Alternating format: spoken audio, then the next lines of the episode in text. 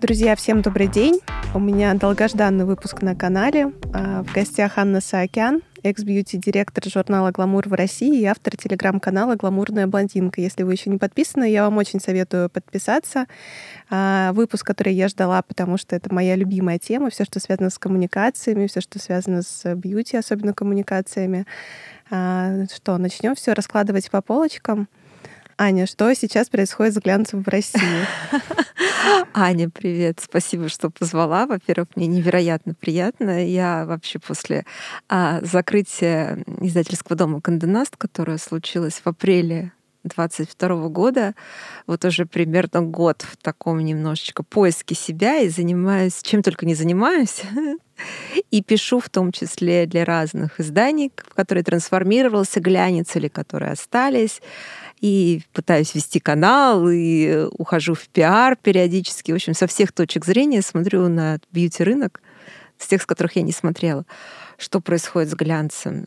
На самом деле, передо мной открыта презентация. Ты не первый, кто задаешь этот вопрос. Есть а, чудесная бьюти-компания Ask Mask. Наверное, ты ее знаешь. У нее две владелицы, прекрасные девушки. Они а, делают... Сейчас вообще такое время, когда все хотят делиться информацией, делиться experience ом. И это, наверное, главный тренд прошедшего года, что никогда люди не были так открыты. Ну, потому что времена тяжелые, надо объединять, мне кажется, усилия, мнения и создавать э, новые возможности для каждого в кооперации и в дружественной атмосфере, иначе э, очень сложно нам всем будет существовать в текущих условиях. Это правда, и здорово, что есть много людей, кто это понимает. Так вот, девушки из Ask они делают такие онлайн-конференции для своих и клиентов, и друзей, и партнеров. Они бесплатны, на них можно регистрироваться. Я знаю, что там как раз и Аня Дычева выступала, которая у тебя уже была в подкасте. И вот они меня пригласили с тем, чтобы рассказать, что было, что стало. Я даже сделала презентацию, поэтому тут немножечко могу шуршать компьютером, чтобы пытаться вспомнить. И потом отправляла презентацию своим коллегам, потому что я, в принципе, в мире бьюти ну, я говорю, четверть века, но уже больше. а практически у истоков этого была бьюти глянцевого рынка.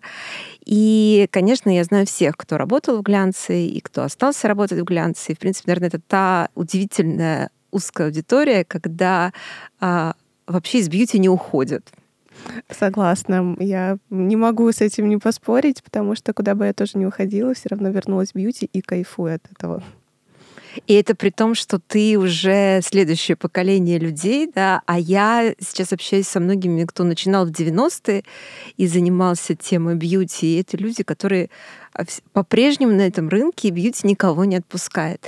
А я для себя вот особенно сейчас делаю такой вывод, и я не случайно так а, отхожу от темы, потому что это очень сильно связано с глянцем, потому что как и глянцевый рынок, так и вот этот вот бьюти-мир, который кажется таким невероятно уютным, но на самом деле очень сильно отражает требования, от, отражает э, ситуацию в обществе, отражает и экономическую, и политическую ситуацию. Вот этот бьюти-мир — это то, что реально позволяет тебе создавать и креативить.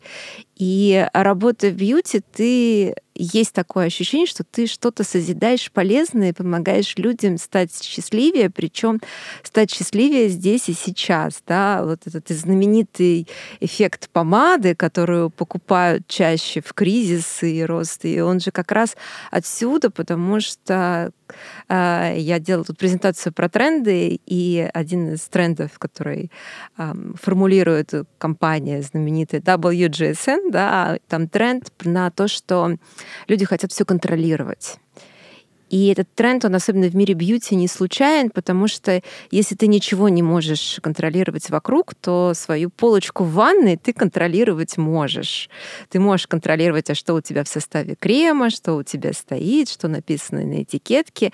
И это такая вот иллюзия, что ты создаешь, а может быть и не иллюзия, потому что реально наблюдая то, как э, косметические именно компании драйвят и тему экологии, и драйвят тему такого осознанного потребления, мышления, понятно, что а, у термина «красота спасет мир» он, он очень много, многогранен и очень многозначителен. Поэтому, если говорить про рынок глянца, что с ним было, что он стало, во-первых, ну, он остался. Это хорошая новость. Наверное, это главная новость, потому что, конечно, э, весной прошлого года были такие вот смешные всякие картинки и мемы, что а, просто пустыня, где стоит одинокий путник и подпись типа «плачущий директор по рекламе смотрит на поле ушедших рекламодателей». Да? И так всем и казалось, потому что, конечно, а, много брендов ушло, хотя их не так много, вернее, я сейчас буду подглядывать, можно немножечко, конечно, немножечко, конечно. немножечко в презентацию, просто показать, э, э, рассказать, что оглянец остался ли, кто вообще ушел, и, конечно, ушло-то изданий, возможно, и не так много глобально, так чтобы полностью закрылись, полностью закрылся издательский дом Конденаст, в котором я работала, то есть у нас больше в России нет э, знаменитого и легендарного российского Vogue, нет Tatler, нет Гламур, нет GQ, нет журнала AD, ну, Condé Nast Traveller закрылся еще раньше, и из других издательских домов у нас нет журнала «Elle», и знаменитые издания Independent Media, они есть, но они переименовались, и даже там, если я тебя спрошу, как сейчас называется журнал «Cosmopolitan», ты знаешь? Voice. Ты знаешь, да? Ну, ты готовилась, мне кажется, хорошо. Я просто борюсь в этой теме. Так, так, так. А журнал InStyle, например? А вот уже валишь вопросами. Уже сложнее, да? Ну, то есть вот здесь, в общем, такая история, потому что очень многие остались, э, но переименовались. И эта история, что все приходится практически начинать с нуля. И это казалось страшным, очень многим казалось, что вообще все уйдет, не закроется, и кто будет читать вот эти журналы, и кому они нужны. А самое такое интересное, что я про смерть глянца слышу, ну, наверное, вот сколько я работаю, ну, не все годы, но с момента появления, так, сейчас надо сделать ремарочку, что это теперь запрещенная сеть Инстаграм, да, но вот с момента появления э, соцсетей, такой прямо эры Инстаграма, вот так и слышишь, что все, глянец умер, кому нужны эти журналы, все пойдет в digital, и такой э, постепенный переход в digital, он э, был я его слышала, в общем, так что ничего удивительного не произошло. То есть казалось бы, что все, что мы так, э, о чем все так говорили, оно наконец случилось. Это примерно как в ковид, когда очень много людей хотели, чтобы Москва была пустая, и вот неожиданно это получили. Ну, не совсем таким путем, как бы, как хотелось бы, но вот вроде как мысли э, провидцев в кавычках, я бы сказала, они реализовались. Но на самом деле они э, наверное, этот год показал, что это все разбилось. Это такая была иллюзия, потому что, с одной стороны, все немножечко как в фильме старом «Москва слеза не верит», что как только появилось телевидение, значит, все забыли про эпоху радио, да, и теперь все будут смотреть телевизор. А сейчас, конечно, можно сказать, что все забыли про телевизор, а все читают э, телеграм-каналы, но это не так, им ну, понятно, что это не так, если посмотреть на статистику и аудиторию. И никто не забыл про журналы, и вот этот эффект э, шуршащих страниц, которые приятно полистать и посмотреть, он все равно существует. И удивительное дело, что, во-первых, а, те журналы, которые остались, они продолжают печататься. И если еще прошлым летом было, там у всех были непонятные тиражи, я для своих а, пиар-клиентов сделала презентации, говорила, что, ребят, вот э, многие журналы выходят, если они наберут рекламу. Вот они наберут, они выйдут, не наберут, не выйдут. Либо если они найдут бумагу, потому что есть прекрасная, очень, ну как прекрасная, очень грустная история как раз с журналом You Magazine, который X and Style, когда они собрали и собрали рекламодателей, но не нашли бумаги и типографии, потому что был кризис. Но сейчас все нормализовалось. Все находят и бумагу, и рекламодателя, и даже есть какой-то график выхода. И хотя по-прежнему все продолжают говорить, что у нас горизонт планирования два дня, но я вижу по тем планам, которые присылают журналы, что все-таки а, до конца года у всех есть планы и пытаются возрождать эти мероприятия, что-то делать. И что самое интересное, что мне очень нравится в этой истории, а, помимо журналов, которые остались и переименовались, а, появляются новые издания. И вот это что-то невероятное. Это на самом деле очень интересно. А, я могу поделиться своим опытом, когда произошел ребрендинг и начали появляться новые издания. Я до этого несколько лет не покупала печатные издания, а тут э, я пошла целенаправленно купила. Мне было интересно посмотреть, что внутри, полистать, э, кто из команды остался, просто просмотреть все э, там списки Э, редакции, ну, просто чтобы снова начать заново ориентироваться в этом мире. И мне кажется, вполне возможно, что это породило вот именно это любопытство, новую волну популярности и внимания к журналам в условиях того, что мы, правда, уже очень давно хороним э, глянец, а он вот все никак и, и никак, честно говоря, я сама помню. Вот я начала работать, и не было там, не знаю, ни года, ни одного периода, чтобы мы вот не говорили про там New Media, а, глянец умирает. И вот, э, конечно, да, это такая история а, какая-то бесконечная. А что, если не секрет, ты купила? Мне прям интересно. Слушай, ну я купила Voice. Надо посмотреть дома, потому что я купила, пролистала, я потом тебе отправлю фотографии, что это были за выпуски. А, просто все, что видела, честно говоря, все, что было для меня незнакомое, я просто все набрала. Я скажу больше, вот из тех журналов, которые появляются, я как раз вот мне сейчас апгрейдить эту презентацию на тему, какие тренды есть а, на рынке СМИ, и я поняла, что помимо тех, кто остался, стали появляться новые издания, и я наблюдаю два тренда. Первый тренд, что первыми возродились издания, посвященные интерьеру и дизайну. А, более того, например, а, есть проект «Бюро 314». Его создала девушка, которая стала выпускать год назад журнал на свои деньги. Я почему вот искренне восхищаюсь тобой, вообще восхищаюсь а, людьми, кто на протяжении этого года что-то создает, и не устаю повторять, что бьюти — это про мир бьюти и мир журналистики, это про вот такое вот созидание, про торжество жизни, как вот росток, который всегда пробивается через асфальт. Вот здесь похожая история. И девушка сама рискнула, вложила свои деньги, стала издавать журнал, у нее журнал и телеграм-канал, он посвящен э, дизайну. И я э, решила, что мы договорились, там, что я напишу в телеграм-канале. Я думаю, так, ну мне же нужна красивая фоточка, как все-таки этот вот э, эра соцсетей не проходит. Мне надо купить журнал и его сфотографировать. Я не смогла его найти. Он говорит, тираж, понятно, что тираж небольшой, я сейчас не вспомню цифру, но у журналов на тему архитектуры, дизайна, дизайна интерьера всегда были ну, такие небезумные тиражи, но он весь раскуплен. И потом появился еще один журнал, я там чуть позже вспомню его название. То есть вот эта вот тема, понятно, что людям хочется создавать уют, уют в доме, создавать уют и красоту. И в этих изданиях, конечно, есть разделы, посвященные теме так называемого не знаю, wellness и спа дома, то есть бесконечные свечи, скрабы. Наверняка, не знаю, говорили вы, говорили уже в подкасте на тему тренда на свечи. Мы тут общались с одним брендом, который сказал, что у них а, скрабы для тела продаются на Wildberries по тысяче штук в день. Ну, это такое, мне кажется, домашняя спа, способ расслабиться, немножко прийти в себя после всех событий, информации, которую ты узнал за день. Вот это действительно бьюти обладает такой силой исцелять человека. И вот за что я всегда буду любить нашу индустрию, это же на самом деле так. У нас 80% населения по статистике живут в стрессе. И все, что они хотят... 80, это... да? Мне кажется, это какая-то устаревшая статистика. Мне кажется, 120% населения живут в стрессе. Да, вот и бьюти как раз это такой доступный способ а, ну, а, поменять настроение, прийти в себя, почувствовать какие-то опоры, да, вот а, мне кажется, свечи, уют в доме, это тоже вот про это, про атмосферу, про возвращение себя, про какое-то вот такое заземление, про, ну, действительно в таком быстро меняющемся мире э, мы хотим что-то уютное, куда-то возвращаться, где тебе безопасно, где ты расслабляешься, где ты приходишь снова там к себе. Вот как раз бьюти и вот интерьерные вещи как раз создают такую атмосферу, настроение.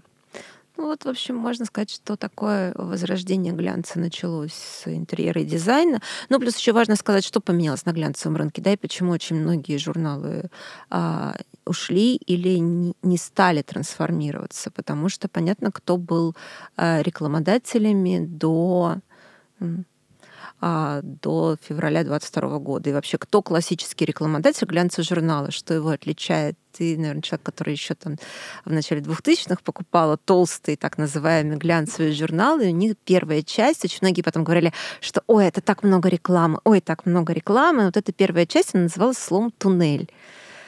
А, и в туннеле всегда должны были, особенно если это был международное издание, которое принадлежит э, а, крупному издательскому дому, в туннеле первым делом шли знаменитые бренды. То есть это Dior, Dolce Gabbana, Louis Vuitton, Chanel. Это fashion и beauty. И чем толще туннель, тем, соответственно, круче издание. В золотые времена, так называемые, да, вот Елена Сотникова, кстати, пригласи ее к себе на подкаст, она очень я, интересно рассказывает. Я попробую.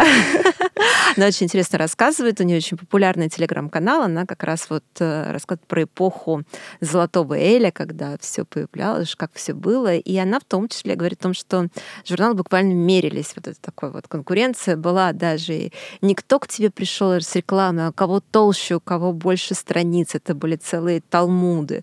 То есть ты реально не могла их взять с собой и положить в сумочку. Почему потом появился тренд на такие покет-форматы, например, гламура, за гламуром и другие издания. Это был в первую очередь это такой формат книги, который ты можешь положить в сумочку и листать удобно с собой, потому что а, крупный толстый глянец, Вок и Эль, это было буквально вот такой талмуд, который ты пока сидишь на окрашивании, окрашивание помнишь, да? Ну, знаешь, да, сколько занимало времени То есть от 8 часов мы сейчас пришли там к полутора, да? Ну, раньше, чтобы... Я до сих пор не пришла.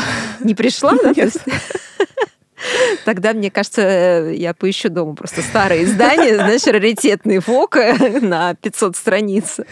Потому что это были как раз издания, чтобы они лежали в салоне красоты, чтобы ты могла, пока ты на этом окрашивании, и уже ты просто вросла попой в кресло, можно было листать, наслаждаться, и глаз отдыхал. И, э, конечно, это вот э, такого понятия теперь не существует.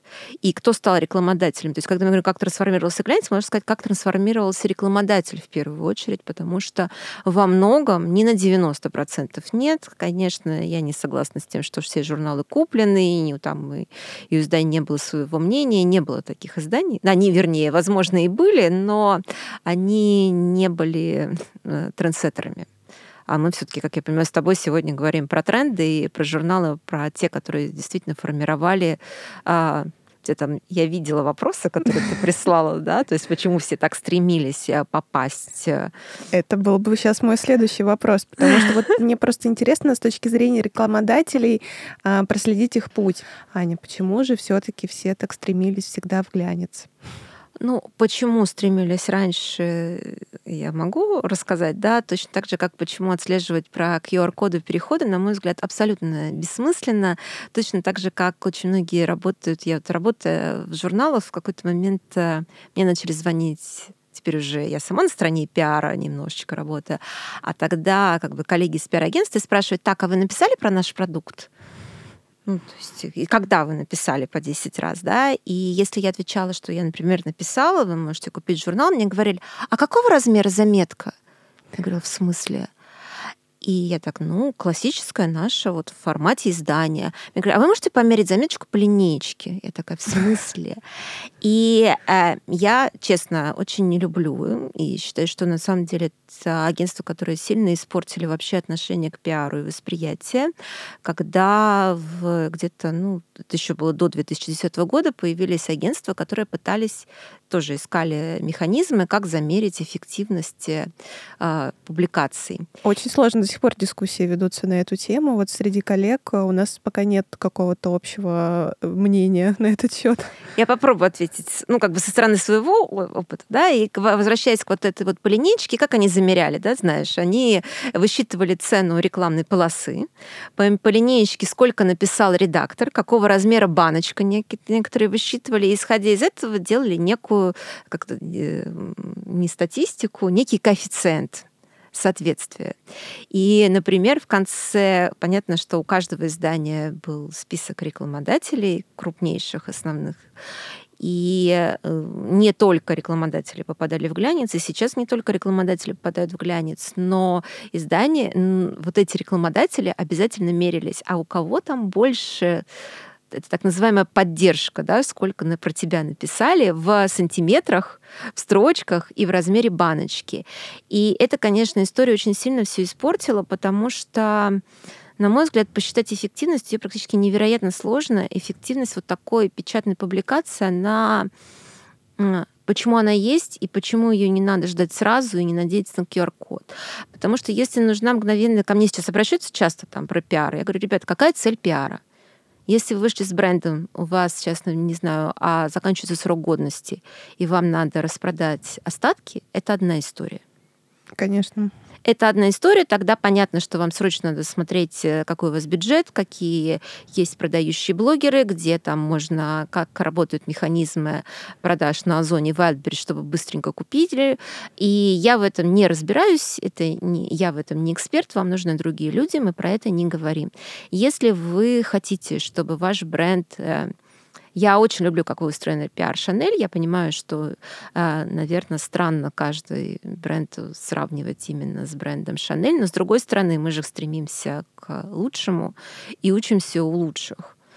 И в том числе, когда сейчас закрылись, например, глянцевые издания, практически все, кто в них работал, они очень быстро нашли работу в российских брендах, и они были на разрыв именно потому, что это люди с опытом, с насмотренностью и с такой, эм, которые могли придать такой вот э, какой-то touch of luxury, да, то есть любому бренду. Вот это вот ощущение эффекта желанности и недоступности, потому что помимо работающих составов, это классно и это невероятно важно, у тебя должна быть все равно некая... Сейчас очень много об этом говорят, что, наверное, просто косметика — это так. Главное, чтобы она работала. Но эффект плацебо и эффект того, что то, что вызывает положительные эмоции, уже благотворно воздействует, никто не отменял, особенно на девушек, потому что эффект вот этого нового платья или классной пары туфель, которые просто меняют мгновенно настроение и чуть ли не от депрессии могут вылечить. Конечно, это уже слишком громкое заявление.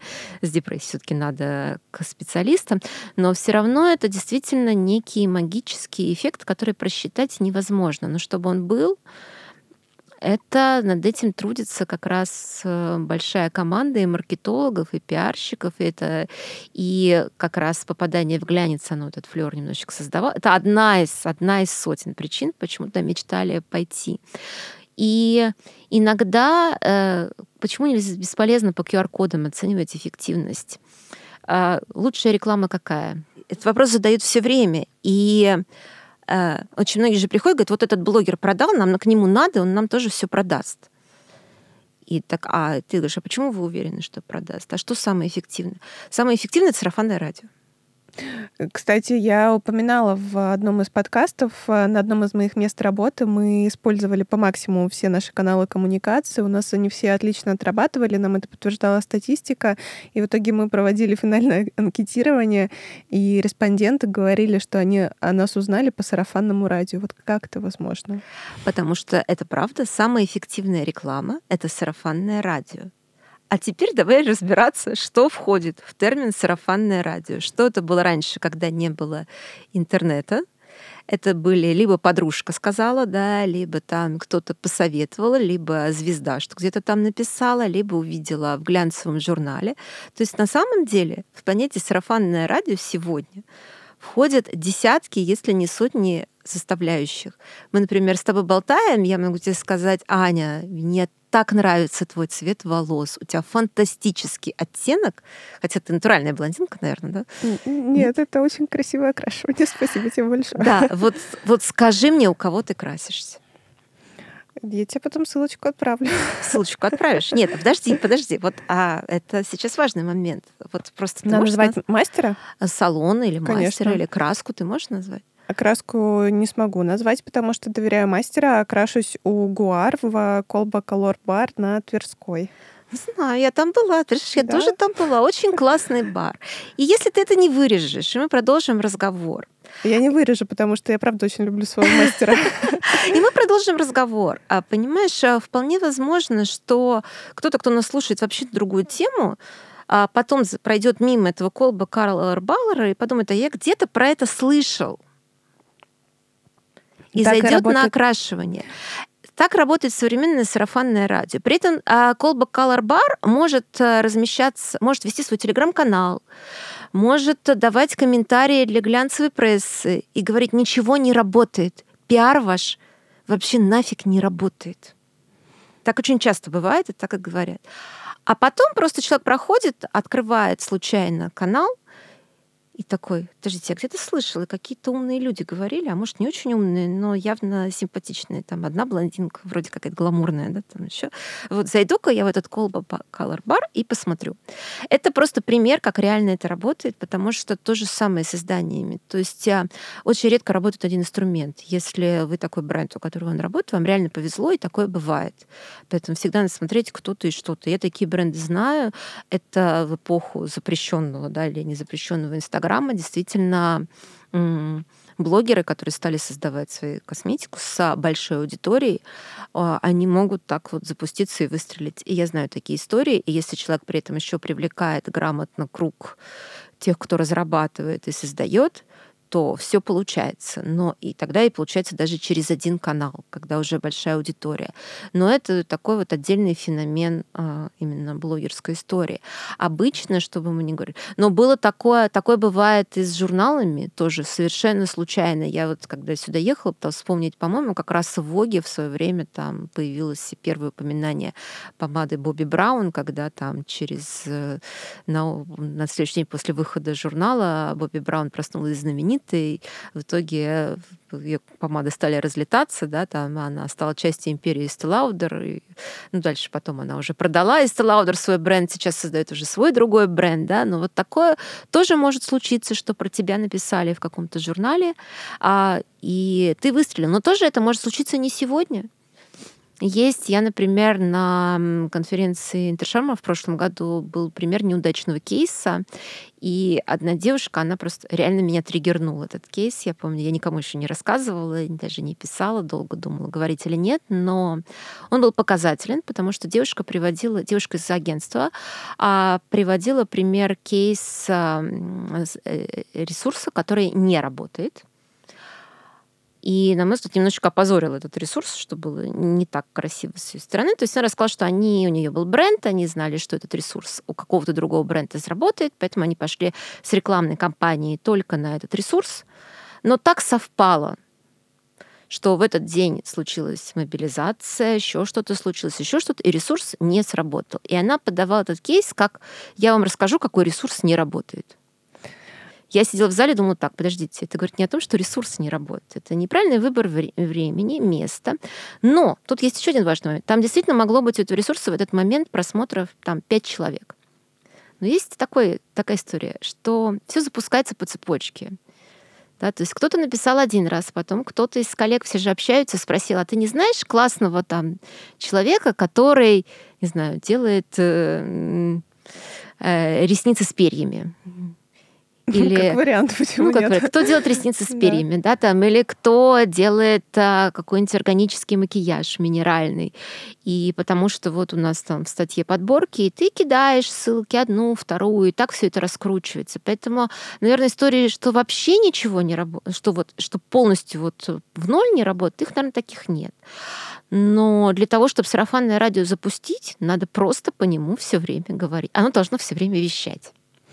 А, я, кстати, вернусь. Я помню этот кейс, а, о котором ты говоришь, и там суть была в том, что потом перезапускали рекламу, и она все равно не сработала. Я с другим спикером а, обсуждала э, это издание, мы не будем его называть, и просто ответ был прост. Они не совпали с целевой аудиторией. Это, это издание, которое хорошо знает свою целевую аудиторию, и вот на каком-то этапе у них случилось недопонимание, и, скорее всего, просто они не совпали. А, и я вот... здесь прокомментирую. Угу. Скорее всего, да. Я думаю, что конкретно вот именно с целью продать тут же это действительно не сработало. Но, на мой взгляд, не бывает провальных компаний, потому что я сама в том же издании, опять не будем его называть, на самом деле издание хорошее, я к нему несколько раз обращалась, потому что я искала, когда я искала героев для других проектов, я находила. Поэтому пиар очень часто это долгосрочная история. И когда мы, например, начинаем работать по пиару, я говорю, что всегда надо делить на то, что делается здесь и сейчас, и то, что делается с прицелом на будущее. Потому что у меня у самой был личный пример. Это была а, просто, когда я 10 лет назад, мое было, даже не 10, подождите, когда я пришла в Гламур, я пришла в Гламур в 2006 году. Мы сейчас все посчитаем. И это, примерно в это же время у меня была первая попытка уйти в пиар потому что я работала в старой крепости, у нас закрылся проект, мне казалось, что я всю жизнь до этого, ну не всю жизнь, но 10 лет уже в сфере B2B, я знаю бьюти-рынок, и у меня есть классная идея, и идея была классная, она, кстати, сейчас реализована. Э, идея была такая, что всем же салонам красоты, клиникам и так далее надо продвигаться. Надо. А у большинства из них сейчас как бы уже есть, а тогда как бы бюджета на продвижение и пиар особо не было. И логично создать э, агентство, которое будет заниматься продвижением пула клиник и в разных изданиях вести им пиар. И я с этой идеей выступала на конференции маркетинговой для салонов красоты, опросив как раз всех дружественных мне бьюти-редакторов. Это журнал. Я тогда не работала в глянце, потому что работала в журнале «Новости мира косметики», работала в газете «Beauty Time». Это был такой не совсем глянец, потому что глянец все таки а, до 22 года, кстати, было очень четкое разделение на журналы категории А и категории Б. И А — это вот а, международные топ-топ бренды. Это вот те самые Vogue, Elle, Cosmopolitan, а, Harper's Bazaar, Marie Claire. Как раз Marie Claire остался, и слава богу, с нами. И, соответственно, все остальные издания были, ну, вот все-таки вы, конечно, ребят, молодцы, но вот нам, вот наша мечта попасть туда. И мне казалось, что я же в сфере B2B, я понимаю, и я опрашивала как раз... Ну, я дружила с редакторами этих изданий, дружу до сих пор. И я сделала с ними вопрос, что, ребята, расскажите, что вам, ну, вот, что нужно сделать реально салону красоты, чтобы к вам попасть, чтобы вы написали. Попасть э, без рекламного бюджета просто ну, какая-то пиар-история, Конечно. публикация. В редакционные материалы, угу. да. Что нужно делать? Это вот очень интересный сейчас вопрос, потому что, я думаю, все задаются таким вопросом, как э, попасть на страницы глянца, не заходя туда через рекламное отдел. Это всегда кажется какой-то магией, и что если не дружить с редактором, не знаю, не ужинать с ним каждую неделю, э, там, и не приглашать на крестины детей, то как будто бы это невозможно. Аня, я тебя сейчас разочарую. Можно дружить с редактором прям очень близко. И он не будет выстать просто в силу того, что не надо путать дружбу дружбу с работой. Вот. Потому что я просто расскажу свою mm-hmm. историю. У меня очень много друзей, пиарщиков. И мне очень стыдно, я сейчас покаюсь и воспользуюсь этим моментом, чтобы попросить у них прощения, потому что ты понимаешь, что ты дружишь с человеком, ты очень любишь его, ты любишь его бренд. Кстати, пиарщик оказывает огромное влияние на бренд, на восприятие бренда среди журналистов. Это правда. То есть человек, если вы ищете пиарщика, а, и, то имейте в виду, что а, ваш бренд будет ассоциироваться у редакторов, журналистов с этим человеком. И насколько он симпатичен, это будет накладывать отпечаток. Не всегда, но очень часто, опять-таки. Так вот, я очень часто дружила настолько, что мне казалось, что я же уже миллион раз написала. Угу. Это такой вот эффект, да, когда ты про самых близких и дорогих и любимых, ты просто в силу занятости или чего-то забываешь. Поэтому нет, не надо путать работу с э, дружбой. И это все немножечко миф. Поэтому это как бы это реальная работа и большая работа. И попасть э, во-первых, это не бесплатно. Давайте начнем с этого. Это очень большой миф, что это бесплатно. Я тут проводила консультацию для российских компаний, и на вопрос, э, типа, вот вы уже ходили куда-то, у вас уже были какие-то публикации, они мне рассказывали, мы тут наняли девочку, заплатили, значит, ей денег, и вот мы вышли с какими-то, значит, публикациями. То есть мы ходили в журналы за деньги. Я говорю, нет, ребят, поздравляю, вы попали в бесплатный пиар. Потому что либо, конечно, вы можете лично как владельцы заниматься этим сами, и становиться владелец-пиарщик, либо вы нанимаете человека, профессионала, который работает, который знает, кому отправить, кого пригласить, как это правильно сделать. И это не и это и есть пиар. Это полноценная, сложная и большая работа. Вот. И... Я рада, что мы это проговорили, потому что не все на самом деле это понимают. Это какая-то профессия. Я просто помню, что даже раньше, когда меня спрашивали, кем я работаю, я говорила, что пиарщица, люди смотрели с непониманием. Ну, то есть это вот... Халявщица, а, да? Ну вот, да, это вот э, не самый, кстати, худший пример, честно говоря, вот, потому что непонятно, как это все делается. Кажется, что это все как-то очень эфемерно, что нет никаких понятных инструментов, не на что опираться. Вот, ну, что такое пиар? Это вот что-то такое вот в воздухе размытое. Слушай, я тут для меня пиар новая тема. Я вообще человек, который, знаешь, я, конечно, наверное, единственный секрет молодости — это все время вписываться в какие-то проекты для тебя новые, которые вроде как тебе понятны, но непонятные. Я вот тут поймала кайф пиарщика, когда вот у тебя все так сложилось и со стороны бренда, и со стороны комментариев, что вдруг вышла статья классная, в котором пропиарено там три из четырех брендов компании, с которой, в которой ты работаешь, и при этом статья нативная. И это получилось просто магически за три часа. Это шикарно. и я такая, я понимаю, это вот он кайф пиарщика, это ты видишь, да еще тема просто, а, да еще тема я сегодня отправляла своим вот как раз а, бренду. Я говорю, слушайте, вы понимаете, вы теперь можете сказать, что сыворотка биодерма это идеальное средство для невесты, потому что мы еще попали в статью просто как подготовиться к свадьбе. А сейчас же как раз сезон свадьбы. Ну, красота, скажи просто. Это отлично ну, действительно, это вообще просто бинго. Но я понимаю, что это кейс, я им могу поделиться, но нарочно вот ты не придумал. Ты захочешь сделать, ты не сделаешь. На самом деле я вот с коллегами из агентства иногда говорю, слушайте, это вот как а, а, у меня же в канале вообще изначально, да, мы так скачиваемся, mm-hmm. но другой, у меня же изначально канал был про отношения, да, то есть я его создавала, потому что я в гламуре всегда писала на тему бьюти, до этого я писала на тему бьюти, и когда как раз началась эпоха соцсетей, мне сказали, ну, теперь журналисты должны быть не, не просто редактор, как раньше был, пишущий редактор. Сейчас же журналист, да и любой СМИ, любой глянец, мы сейчас к трендам возвращаемся, это такое 4-5D, эковселенная, какая-то еще некая вселенная, вселенная, в которой а, помимо журнала у нас нет понятия больше ни одного журнала, нет понятия только журнал. Это обязательно журнал, сайт, телеграм-канал, а, запрещенный канал в соцсети, Инстаграм, еще и ВК, еще и подкаст, скорее всего, в Гламуре мы, например, запускали подкасты, да, там.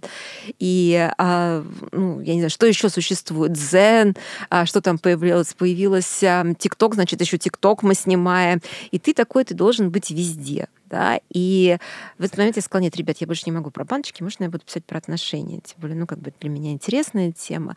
И эта тема отношений, в свое время одна моя подружка, она преподавала пикап. Вот в пикапе была такая особенность, что девочек учили подходить и знакомиться.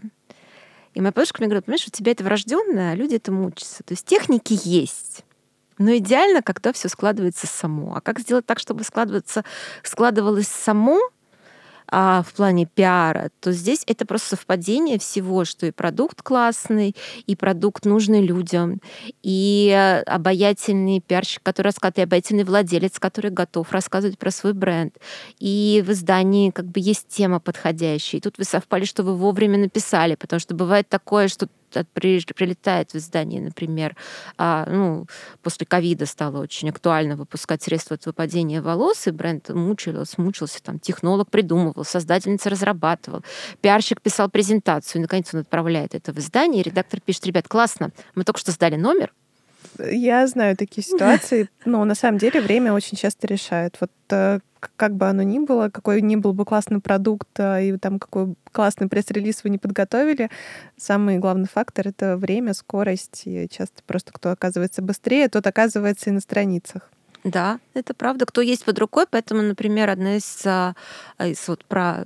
Сейчас, я сейчас вернусь к той лекции, про которую я еще 16 лет читала назад на тему «Как попасть в глянец». И на самом деле базовые вещи, они не изменились. То есть если мы говорим про баночки, то очень важно, чтобы баночки бренда обязательно были в редакциях. Вот просто, чтобы они стояли и мозолили редактору глаза. А вот, кстати, это был мой следующий вопрос. А как вы отбирали баночки, которые присылали в редакцию? Был ли у вас вообще какой-то отбор, или вас а, в целом интересовало все, что, да, там, ну, не знаю, все, что в руках хотя бы не разваливалось? Я не знаю, вот э, и а, какими должны были быть эти баночки, чтобы вы о них написали? Ну, я уверена, что вы не могли физически просто писать про каждую присланную в редакцию баночку, и это ну, невозможно, никому не нужно. Вот как происходил весь этот магический процесс? Давай приоткроем завесу тайны и расскажем людям, что на самом деле магии там ну, не так много. Ну да, это правда, что магии там не так много. Ну, так, а потом быть... мы вернемся к тому, как попасть, да? Да, вернемся обязательно. Магии, может быть, и не так много, но уверена, что есть какая-то химия, вот, наверное, то, что происходит, э, когда ты берешь в руки какую-то баночку, или вот как? Слушай, ну первое время, конечно, магия вообще есть у всех, да. Я, мне кажется, и ты когда начинала писать про бьюти, да, и мне кажется, каждая девочка помнит свою первую бьюти-баночку. Ой, у меня, честно говоря, их было так много. Ну, ты просто уже другое поколение, да? Потому что я же поколение, как это э, я уже забыла, как оно называется, ну ладно, ну, то есть рожденные в 70-е и в 90-е а, это было реально вот что-то вау с чем-то. И я помню, что один, а, одно из первых бьюти-средств, которое попало ко мне в руки, когда я начала писать про бьюти, а, это была помада Dior Diorific ее спустя 20 лет Dior возродили. Это такая вот э, с кругляшками внизу и наверху помада золотого оттенка. Сейчас она по-прежнему продолжает. По-моему, она так и называется диарифик. И была тушь для волос. Кстати, первыми тушь для волос выпустили Dior. Сейчас, Ого, мне кажется, опять тренд возвращается, по-моему. А, и вот у меня была тушь для волос, я подкрашивала прятки этой, значит, цветной тушью. Я не была бьюти-голиком никогда, значит, сумасшедшим. Но вот э, эти средства я очень хорошо помню. И все, конечно, помнят. И сначала идет вот такой вау-эффект. Я смотрю по редакторам, которые приходили к нам, и по стажерам, которые приходили в редакции, сейчас приходят. Сначала такой вау-вау-эффект, а потом немножечко, конечно, ну, все может начать приедаться.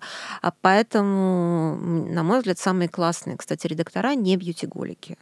Такие вот... Э, а, я сама не бьюти-голик, а и хотя у меня есть классные коллеги, кто вот прям обожают косметику, но все равно я не могу сказать, что они прям вот, вот прям сто процентов. Потому что у тебя должна быть доля скепсиса такая. То есть ты берешь баночку и такая, ну что вот в ней сейчас классного, какие тренды, как происходит отбор. Конечно, а, есть тренды, которые появляются, да, то, и, соответственно, ты, под, ты подбираешь э, продукты для статьи в соответствии с теми трендами. Вот сейчас все выпустили когда появились кремы с пептидами, все выпустили средства с пептидами.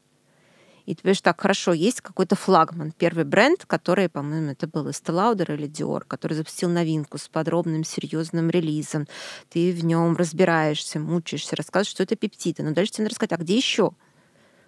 Потому что, в принципе, ну, если это не статья, написанная под одного рекламодателя, то в любой статье должна быть подборка продуктов и должен быть выбор. И дальше начинается поиск прекрасных и волшебных кремов с пептидами. Вот. Ты отбираешь те, которые существуют. Их может быть 10, 20, там, 30. Смотришь, если есть а, приоритеты, опять-таки, по рекламодателям, они есть, да, но э, это не всегда там определяющий момент. Дальше ты смотришь, кто реально красиво, кто хорошо написал, про кого то еще не рассказывал. Если это будет новый бренд, кстати, про вопрос платно-бесплатно про тебя писали, это очень тоже такая тонкая история, потому что, например, прошлый год, э, он был годом и продолжается годом бума новых российских брендов, и на этой волне было достаточно легко те, кто успел попасть э, в журналы и попасть в издания, потому что издания с удовольствием берут новинки и с удовольствием рассказывают про новые бренды, особенно если это симпатичная баночка. Но напишут один раз, второй раз и третий раз. А дальше, и это очень важная часть составляющая, я думаю, что ты как человек, работающий в пиаре, ты это понимаешь, что точно так же, как а, производителям нужны деньги на упаковку, ингредиенты и развитие, точно так же, чтобы журнал продавался, им нужны деньги на печать, оплату труда работников и оплату труда журналистов.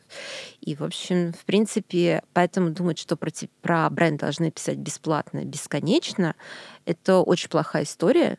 Всегда можно зайти, но как только вы почувствовали, что вас пишут, ну, как бы есть такое, что дальше надо все равно как-то приходить с рекламными бюджетами. Сейчас ситуация такая, что у большинства изданий очень-очень хорошие условия. То есть тех цифр, которые были до там, даже до 2015 года их давно нет, и за достаточно небольшой бюджет можно сделать очень симпатичную рекламную кампанию. Вот. Но категорически отказываться и не рассматривать эти варианты, конечно, не надо, потому что с удовольствием напишут и расскажут про новый бренд, и правда, и, я бы, наверное, ну, как бы нет, на мой взгляд, нет смысла сразу выходить с какими-то большими бюджетами. Всегда надо играть на новизне и использовать этот момент. А дальше вот этот эффект надо обязательно поддерживать. И вот тут уже использовать все рычаги, которые существуют. Вот, а ну, теперь про отбор баночек. Слушайте, в отборе баночек было много, кстати, случайных факторов. Ты совершенно зря как бы говоришь, что нет в этом магии. Мог прийти, например, дизайнер и сказать, что это фантастически красивая упаковка, и он мечтает э, поставить на странице. И под это даже могли придумать съемки. Одно, кстати, одна, одно из больших изменений в глянце последнего времени, что стало гораздо меньше красивых бьюти-съемок, но мне кажется, и... это вопрос бюджетов. Да, уже. конечно. Конечно. Стало вопрос... Но раньше стало меньше бюджетов, и стало меньше бьюти-съемок, и стало, ну, стало менее как-то креативно выглядеть. Поэтому я очень люблю вот те сохранившиеся издания, которые делают съемки, как Грация, да, там, или вот или Мари Клэр иногда сейчас делает, да, там. И даже digital издания все стараются, как только появляется бюджет, очень любят делать проект со съемками, потому что это, ну, во-первых, это красиво. Все-таки а beauty воспринимают глазами в первую очередь. Понятно, что если крем неэффективен, там, не те составы или это не работает, то ну, история бесполезна. Но вообще кстати, должна тебе сказать, да, такой момент. Ты сказал про, если упаковка не разваливается в руках, да, а я где-то к концу 2015 года, когда меня спрашивали, про, есть ли хорошая или плохая косметика, говорила, нет, ребят, вообще нет такого разделения, потому что косметика вся хорошая, потому что никому же просто невыгодно. Это настолько сразу понятно, при нанесении на кожу или через неделю хороший продукт или плохой, что ну, невыгодно это выпускать средства, которые плохие. Просто есть вопрос, подходит это вам, не подходит, это очень индивидуально, нравится, не нравится. Но, к сожалению, в прошлом году мне пришлось от этих слов отказаться, потому что, ну, появились, да. Из-за этого бума, из-за этого количества, и сейчас э, все пытаются сесть на эту волну, как будто бы вот мы сейчас э, что-то придумаем в условиях импортозамещения.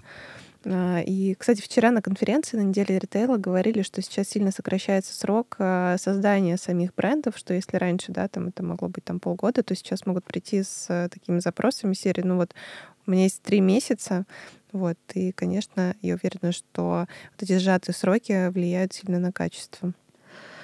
С одной стороны, да, с другой стороны, возможно, это как трансформируется, любой же тренд, он же всегда трансформируется, потому что понятно, что а, то, что касается качества, да, если у тебя а, средство для снятия макияжа не снимает макияж, ну, ну, и, кстати, тоже не надо забывать, что бренды зарабатывают там на второй, на третьей, на четвертой покупке, которые совершает потребитель. Да, он может купить из любопытства, познакомиться с продуктом, но фактически никакой прибыли это не принесет, потому что это не принесет повторных покупок, если потребитель разочаровался. И, кстати, не надо забывать, что сарафанное радио работает в том числе и в обратном направлении. А, как люди могут из уст в уста передавать э, восторженные отзывы о продукте, точно так же они могут делиться своим негативным позитивным э, впечатлением, да, и, конечно, бренду просто это такая история, э, и с той, с другой стороны, она очень сложно управляемая, вот, и когда этот негатив выходит еще из-под контроля бренда, вот это вот совсем получается плохая история, поэтому бренд, пожалуйста, делайте ту косметику, которую а, даже отчасти не надо будет рекламировать, потому что она сама по себе будет а, настолько хорошей, что люди будет, будут этим делиться. Не надо делать некачественные продукты, это никому не выгодно. Ну, здесь э, есть такая история, что я, это, я как раз читала и негативные отзывы, и я стала гораздо, я честно скажу, я стала более лояльна за последний год, потому что я немножечко погрузилась а, более, наверное, глубоко в тему создания косметики, пообщавшись с людьми, кто создает с нуля, и понимаю, насколько это реально тяжело. И особенно сейчас, да, когда ты... Почему я говорю, что я восхищаюсь каждым человеком, кто что-то сейчас создает, да, то есть я понимаю, что гораздо проще поехать и купить готовые разработки в Китае и приклеить этикетку. И есть те, кто так и делают. И я видела истории, когда люди закупали большой тираж патчей, просто первых попавшихся клеили этикетку и продавали на Озоне. Но одну партию они продали, потом как бы история закончилась. Потому что все таки это не так круто. Косметика мне кажется, это очень важно донести, чтобы услышали. А это самое интимное, что есть, чем пользуются ну, и сейчас буду говорить женщины, но и мужчины тоже, потому что крем мы наносим, мы красим ресницы, да, там, э, когда мы находимся в ванной, наедине с собой. Если мы говорим там про аудиторию мамочек, у которых это вообще может быть единственные 10-5 там, минут, а то и 3 минуты, чтобы побыть наедине с собой. И в этот момент человек находится с вот этой вот а, баночкой крема, да, там, или средством для умывания, вот если говорить про создание, вы думаете об этом человеке, и поймите, что для кого-то это был такой, может быть, ты помнишь этот тренд несколько лет назад, очень любили писать, а, появился на баночках такие заметки «Привет, я твой крем». По-моему, у Пайо даже была такая история, когда ты открываешь упаковку, и там написано, я, ну что-то, я уже сейчас не помню, какие слоганы, но вот, но это же так, так и есть. По факту это момент ритуала, очень такой вот важный. Почему всех, почему еще вот этот вот разговор бесконечно тему, а что у меня в банке, а не будет ли аллергии, а не будет ли вот этого, не будет ли того. Хотя, понятно, что помимо э, крема, который наносишь, больше, гораздо больше зависит от того, что ты ешь, какой то образ жизни ты ведешь. Это правда. Вот, и что происходит. Но это так невероятно важно, потому что это, правда, очень сильные психологические моменты, и про это не надо забывать. Поэтому вот, ну, наверное, самое главное думать о людях, для которых вы делаете продукт. И если возвращаться вот к теме, как мы выбирали, то есть если мы тоже заходя, мы об этом не думали, это все на самом деле подсознательные какие-то вещи, которые я тебе сейчас произношу. Наверное, это было просто ты такой смотришь думаешь, блин, классная, классная штука, про нее интересно рассказать. А все-таки, когда берешь продукт в руки, ты чувствуешь, насколько он сделан с любовью или насколько он сделан на то, что а, в прошлом году называлось, а мы сейчас заполним все срочно полки, они же у вас освободились, поэтому нам надо создать свой бренд, да.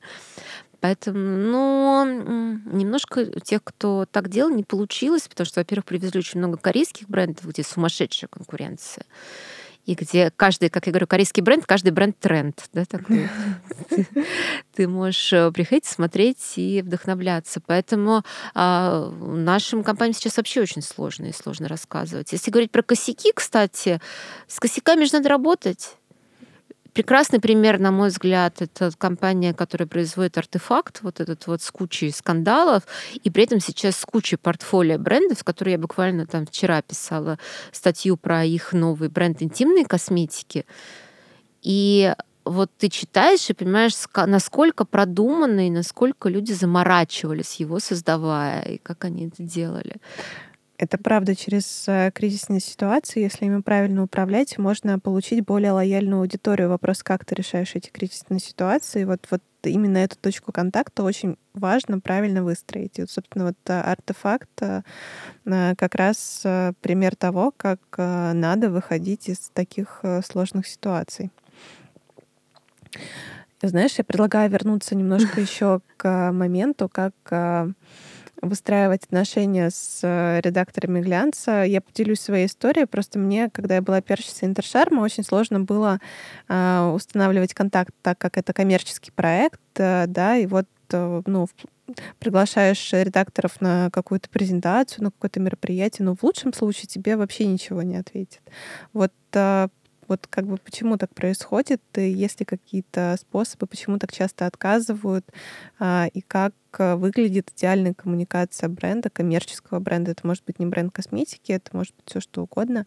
А именно с редакторами какие можно дать а, отправные точки, на что надо обращать внимание. Тут э, я бы исходила из того, что важно понимать, что редактор, он такой же человек, как производитель, да, ну, как любой другой человек.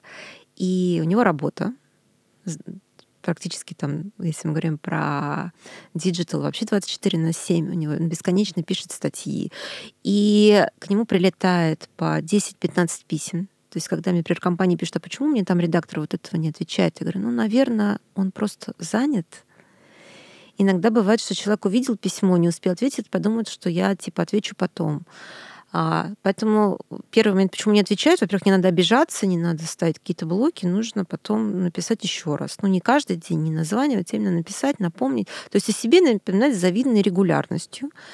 А, возможно, пока нет темы. Иногда бывало такое, что человек присылает, думаешь, ну, проект классный, только вот вообще ну, вот никуда не встает, вот ну нет этой темы сейчас почему-то так происходит. Либо вот как мы обсуждали, только что вышел материал про, например, средства от выпадения волос. Если это там новое средство от выпадения, и в издании есть рубрика новинки, там еще могут его поставить, но это все равно так немножко мы обсуждали, как меряется пиар, да, это же большая разница, если написали статью с комментариями эксперта и рассказали, и если продукт попал в маленькую подборочку. Это же все равно разный эффект.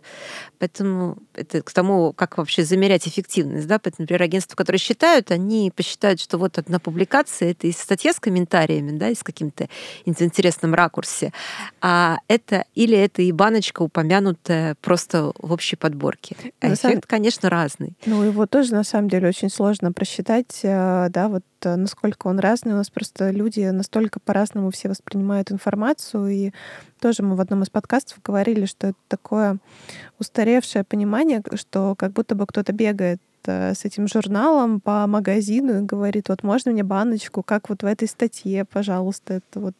Такие динозавры существуют. Существуют. Да-да-да, мне такие рассказы, нет рассказы, но про таких динозавров прям в компаниях, которые представляют косметику, про них ходят легенды. То есть каждого такого человека теперь знают. Мне кажется, сейчас это еще, знаешь, заменяется тем, что мы видим что-то у блогера, и вот а, сами потом либо по ссылочке переходим, либо в интернет-магазине. Честно, честно говоря, признаюсь, я сама попадаю часто в такие ловушки.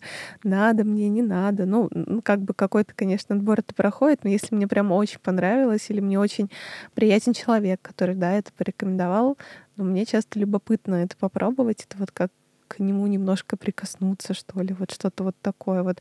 Но это действительно, это вот, кстати, надо э, держать в голове э, рекламодателям, потому что это очень хороший канал. И вопрос, как э, а, организовать эту точку контакта, как создать этот образ вокруг продукта и понимать тоже, какая целевая аудитория у блогера и вот то, что этим людям будет интересно. То есть иногда, и, сочетая разные инструменты, можно добиться такого желанного образа продукта, что вот человек действительно даже не совсем отдавая себе отчет, насколько сейчас ему актуально то или иное средство, ну, пойдет и купит, потому что ну, такой образ создали, что пройти мимо ну, практически невозможно как это основа маркетинга, да, убедить человека, что ну, ему нужен продукт, который ему был не нужен. Нет, ну, да. ну, в косметике это, к счастью, не так работает, и это тоже большой плюс бьюти.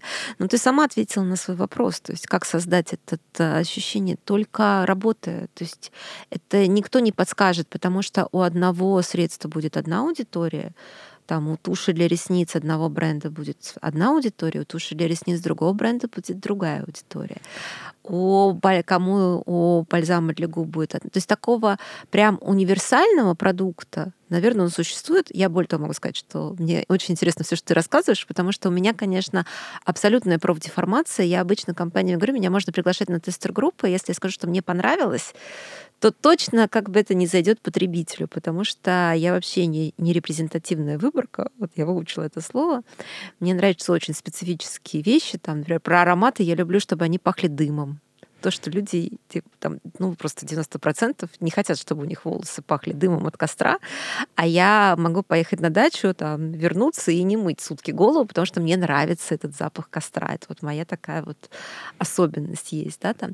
Поэтому, э, но все люди индивидуальные, если вернуться к тем же трендам, про которые мне говорим, э, есть же термин, что вообще сейчас нет, тер, нет трендов, да, там, я тут делала презентацию на тему 100, 100 плюс бьюти трендов, поняла, что они легко просто собираются, их реально 100 плюс.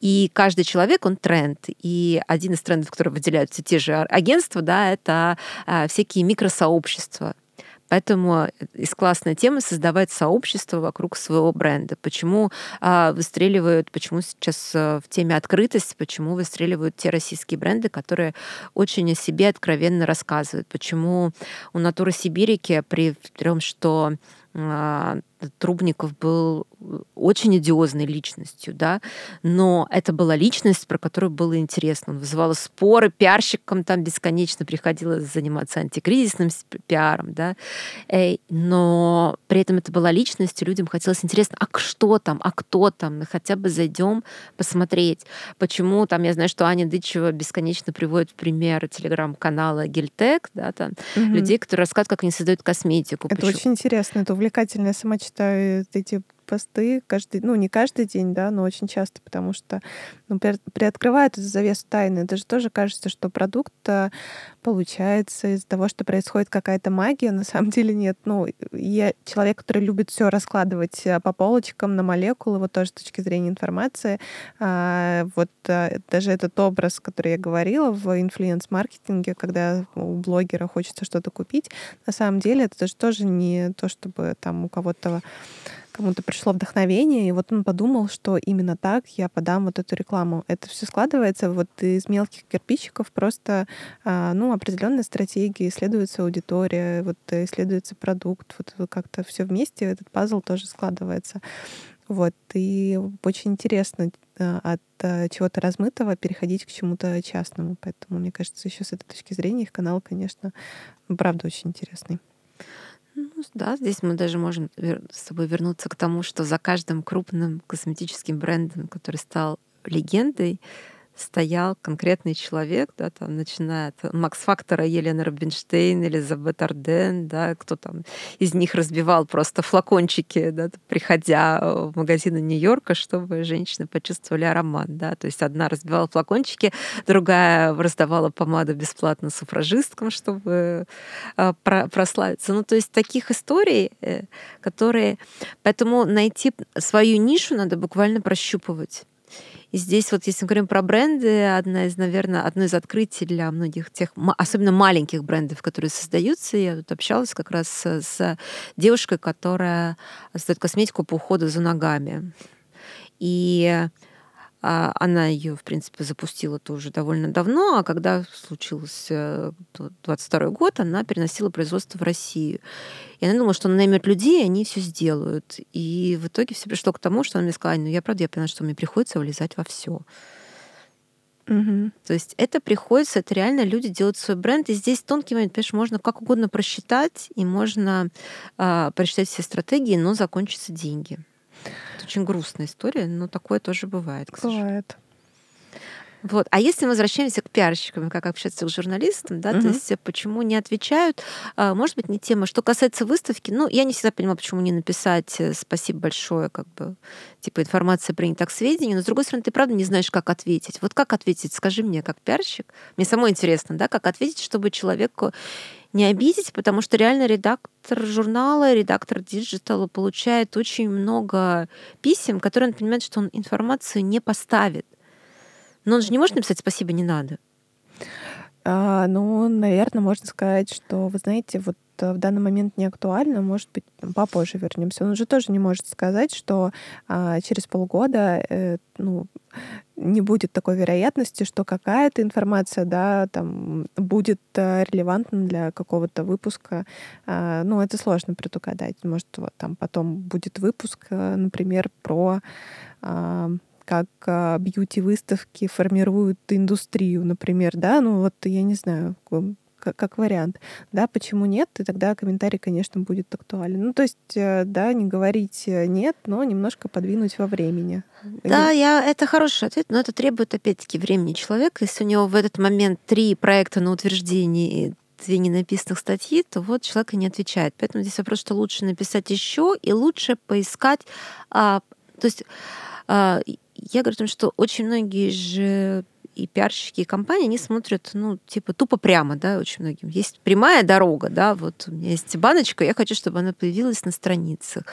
А есть окольные пути. Вот пиар, он про такую долгую окольную дорогу, потому что по-хорошему, точно так же, как когда вы, ну, когда я работала, очень много было всяких шуток на тему, что люди отправляют письма и даже забывают имя поменять, да, или в переписке, например, писали в гламур и с текстом, ой, мы так хотим появиться у вас в журнале в Космополитен, пожалуйста, поставьте нашу банку. То есть, ну, как бы есть такие, да, но с каждым, к сожалению или к счастью, сейчас, кстати, не так много изданий а, в базе, ну, и в моей базе, и в базе большинства моих э, коллег-пиарщиков, если мы говорим не про блогеров, блогеров реально очень много, и с аудиторией блогеров там по-другому надо работать я не настолько экспертна в этой теме, тебе нужно обязательно позвать человека, который разбирается именно как отбирать блогеров и как, э, как, как с ними разговаривать, как, вот, как смотреть, как проверять. Хотя тоже мне не кажется, что только по промокодам и по покупкам надо считать. Но если мы говорим про издания, то, во-первых, их не так много, но там порядка в базе от 60-70, э, наверное, то есть 60-70 человек. И, конечно, да, ты права, что когда ты говоришь, что с ними нет, не надо ужинать, дружить, но с ними надо работать точечно, и надо хотя бы издание открыть и почитать. И понять, Э, хотите ли вы там оказаться, в каком виде и насколько это релевантно. Поэтому, если мы говорим там про те же выставки, я знаю, что ты искал с Интершармом, да, там такие истории, то это могут быть другие истории партнерства, у выставки есть эксперты. Вот возвращаясь к той давней презентации 16 или 17 лет назад, которую я делала для салонов красоты, там было несколько очень простых пунктов, что, во-первых, всегда надо звать людей тестировать и пробовать процедуру. Если мы говорим про косметику, то всегда надо отправлять на кремы свои на тест и не просить, и, конечно, никаких условий при этом не ставить, не говорить, что, а просто говорить, что мы хотим вас познакомить с брендом, потому что это важно. И вообще просто мы будем благодарны за отзыв, потому что понятно, что любой бьюти-редактор все-таки а, бьюти-редакторов их очень мало, ну, по факту там, я говорю, опять-таки, может быть, там 60-70 человек, да, и это люди, которые получают большое количество продуктов. Поэтому если они даже просто напишут и дадут комментарий, по-хорошему отправить, а потом договориться о встрече и вообще убедить человека дать честный отзыв – Особенно для производителя это крайне важно, потому что где этикетка не так наклеена, да, там, где текст не так написан, где, может быть, не так информация подана, кто-то примеры приведет. А, не все на это готовы, но если там даже там из 60 человек 5-6 согласятся, это очень хорошее такое, вот такое исследование получит. Поэтому всегда тестировать, это первый момент. И второе, их еще будет много, но два основных, всегда нужен эксперт, который будет давать комментарии. Вообще экспертность — это важно и для потребителя конечного, потому что люди хотят, особенно сейчас в эпоху осознанности, открытости, э, сейчас же невероятная возможность, что можно разговаривать с производителями продуктов, да, то есть там я дружу с Оксаной Ивановой, которая технолог, косметический химик, у нее свой бренд. То есть ей просто могут написать люди, спросить, а что там у вас в косметике? И она лично ответит про свой бренд. Краснополянская косметика, создатели бренда, лично расскажет про свой бренд. Да, там Сергей Остриков со своим маленьким. Понятно, что не все так делают, но сейчас это уникальная возможность, поэтому, конечно, очень важно эксперты. Если мы говорим про салон, то это косметологи, то это врачи. И чем меньше миф, чем больше люди открыты, тем меньше вокруг мифов. И то же самое здесь. И иногда журналу просто надо, когда ты читаешь журнал, можно писать, что, ребята, ой, а у вас вот мы вели такую статью, вот эта тема интересна, а у нас есть такой эксперт, Возможно, он эксклюзивно для вас или вам расскажет. Тоже не факт, что ответит, но почему нет, да? То есть с историей выст- с выставкой, и я знаю, что ты так и делаешь, Дешарм так и делает, да, когда есть бизнес-издания, у которых это сейчас, например, Коммерсант делает параллельную программу, да, на Интершарме это угу. такой. Потому что бизнес-издание, потому что интересно привлекать вот эту вот аудиторию. Поэтому всегда надо смотреть углы и смотреть, что интересно какому-то изданию. Поэтому, да, ту, рассылки тоже важны, но помимо пути тупо в лоб, пиарщик — это человек, который... Его основная задача — выяснить, кто он, э, желательно договориться на встречу, потому что идеальный вариант — хотя бы один раз встретиться, человеком понять, как, какая у него тематика, что ему интересно, и кого он ищет, и каких экспертов и какие продукты. Вот это важная тема, кто может. У меня, например, если мы говорим про там, гламур. Я искала экспертов в самых разных темах. Я очень подружилась с Алексеем Прокоповым, мне кажется, ты его знаешь, да, который а, кандидат химических наук, был один из основных поставщиков ингредиентов. Вот, казалось бы, где гламур, где э, поставки ингредиентов. Потому что просто я не могла в релизах найти информацию, как мне на пальцах объяснить, что такое пептиды. Я искала человека, который мне объяснит, а что такое пептиды. Сейчас очень много таких понятий, которые очень важно объяснять. Потому что если начинаете смотреть наш бьюти-словарик, ну, там такие волшебные слова, да, вот сейчас мы там объясняли, что такое протеом, шипероны, какие там бактериорубины, там пять лет... А, и сейчас это какие-то странные слова, да, а пять лет назад то же самое было. А что там, пептиды какие-то? Вообще, что это такое? А это не опасно? А неоцинамид, это что такое вообще, да, там? Угу. Да, а, а что такое биоревитализация? Ну, в общем, все это надо, и люди, которые умеют хорошо говорить и объяснять, они всегда ценны. То есть это вот такая вот важная открытость и желание сотрудничать. Поэтому ну, этот термин win-to-win, да, то есть вы с, с изданиями это всегда так. Ищите пути, продолжайте искать со всеми. И, конечно, четко надо понимать, а куда вы хотите вообще. Это такой вопрос всегда, что вы хотите как бренд, что важно, какая цель. Возможностей сейчас просто фантастическое количество. Спасибо тебе большое. Такой разговор у нас получился. А, он, с одной стороны, очень содержательный, а с другой стороны, такой душевный, легкий. Я его, честно говоря, таким представляла, потому что это тема, которая близка нам а, двоим. Спасибо тебе большое. И тебе спасибо. Но, в общем, я вообще желаю успеха подкасту. Спасибо большое. Потому что мне кажется, вообще сейчас мы сидим в студии, какой-то невероятно уютный. И, что этот... и на самом деле подкаст это тоже такой немножечко способ побега от реальности и способ поговорить, таких разговоров на кухне. То есть это один из таких... Кстати, про на тему косметики надо тоже подумать, что все сейчас идут в сторону такого вот уюта. Да, это правда. Я рада, что можно делиться такими разговорами. Спасибо. Спасибо.